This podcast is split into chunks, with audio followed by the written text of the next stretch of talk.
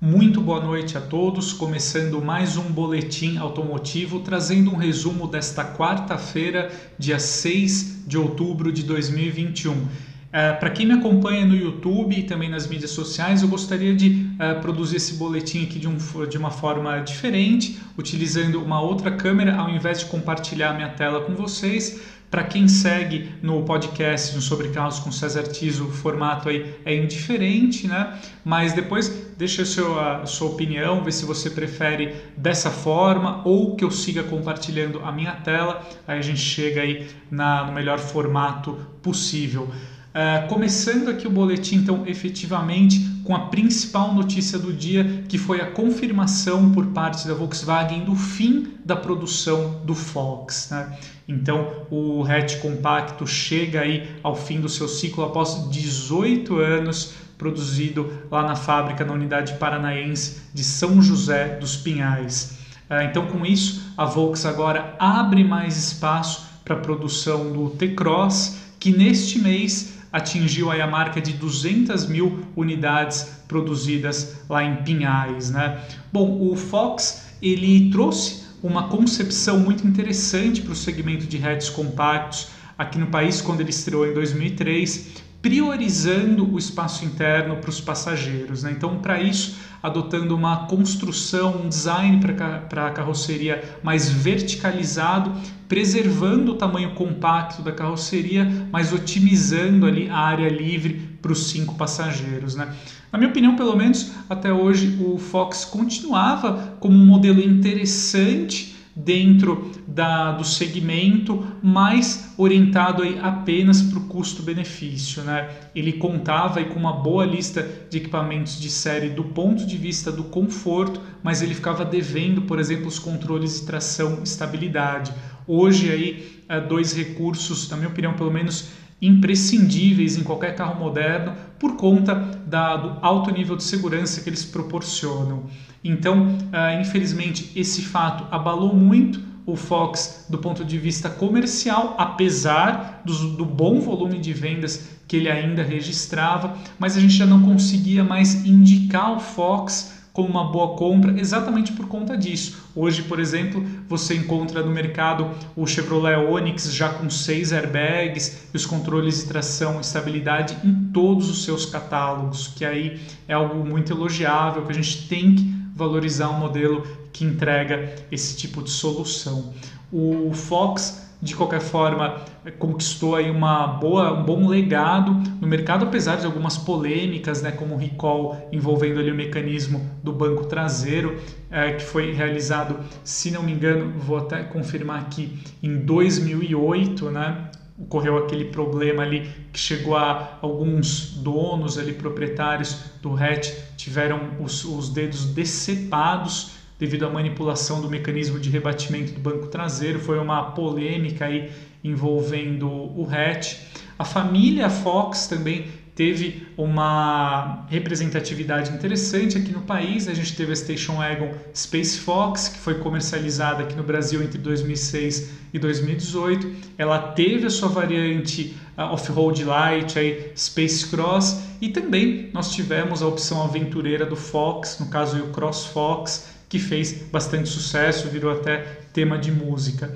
Então é um fim aí natural para o hatch, de fato ele ter suportado aí, uh, ter atingido a marca de 18 anos de produção é algo muito elogiável, mas de fato os produtos precisam evoluir, uh, chega a hora de uma renovação na gama e esse momento chegou para o Fox. Então uh, fica aí o nosso registro envolvendo o fim da produção do modelo.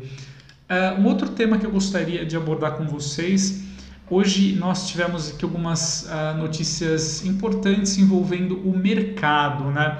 No caso, por exemplo, a gente teve uh, um posicionamento da Anfávia, que é a associação aí que reúne as fabricantes instaladas aqui no Brasil, e a diretoria da associação trouxe aqui à tona a dificuldade de realizar previsões de mercado no atual contexto automotivo. Né? Segundo a unidade, por exemplo, uh, em termos de vendas, uh, é difícil, por exemplo, para eles uh, realizarem algumas projeções eh, entre um cenário de queda de 1% do mercado agora em 2021 em relação a 2020 ou um crescimento de 3% também na relação anual. Né? Isso depende muito, como a Flávia explicou, da condição do abastecimento da cadeia produtiva. Né? As fábricas, de fato, essa questão de, da escassez de alguns componentes, como semicondutores, está afetando muito a questão logística, produtiva das fábricas. Então, não é possível sequer a gente realizar uh, previsões mais concretas. Né? A tendência, por exemplo, que essa crise dos semicondutores ela perdure até 2022. Alguns especialistas no exterior avaliam que até 2023, num cenário aí mais negativo, essa crise dos semicondutores ainda abale a estrutura econômica global. Então é algo para a gente ficar de olho, porque como, por exemplo, o próprio presidente da Anfávia, o Luiz Carlos Moraes, ele destacou, uh, eles, o que a indústria sente é que existe uma demanda dos consumidores para compra de carros novos, mas a indústria não tem condições de atender esse público. Né? Então, olha que situação delicada, que situação difícil. A gente tem demanda, mas falta aí o produto. Isso já nos leva a um outro tema, é, já no caso aí com dados da FenaBrave, sobre a condição do mercado de usados. Né? A gente já está chegando em um ponto em que estão faltando algumas opções de veículos usados aí mais é, procurados pelos consumidores. Né? Segundo a FenaBrave aqui, dessa vez a federação que reúne os concessionários instalados aqui no Brasil, a gente já notou uma retração na comercialização de automóveis usados agora em setembro, na comparação com o mês passado, né, foi uma queda aí de 8,3%, mas no acumulado do ano as negociações aí de carros usados já superam em 39,2% o que foi registrado de janeiro a setembro agora de 2021 em relação a 2020, né? É, segundo aqui a FenaBrave, foram transacionados aí, então 11 milhões 553.715 veículos. Né? É, entre aqui os pontos que a FenaBrave destaca, os automóveis e comerciais leves com até 3 anos de fabricação, então, portanto, aí seminovos, né? Eles corresponderam por 13,21% das negociações em setembro e no acumulado agora de 2021, esses modelos respondem por 11,49% das transações de veículos usados. Uh, então a questão é a seguinte, né? faltam aí carros zero quilômetro, todo mundo uh, procura aí então no mercado de seminovos, de usados, alguma opção de carro aí a pronta entrega e já uh, está além do preço ter disparado, né, o preço dos seminovos em especial Uh, já, eles já superam até investimentos aí mais tradicionais do mercado, né? eu já fiz uma análise sobre isso no Auto, uh, então a gente de fato uh, tem um problema aí de desabastecimento chegando agora até aos carros usados. Né? Então é uma situação bem delicada, vamos ver aí Uh, quais são as perspectivas de melhora. Isso, sem dúvida, depende de uma retomada da indústria, né? Uh, da retomada e logística das condições aí de fornecimento para que o mercado de carros zero quilômetro possa retomar aí uma normalidade.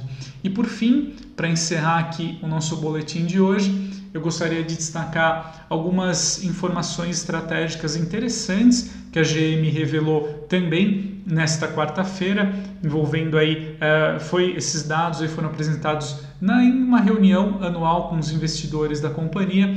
Um recurso muito interessante que a GM apresentou foi o Ultra Cruise, que é uma evolução aí do Super Cruise já oferecido em alguns modelos da Cadillac.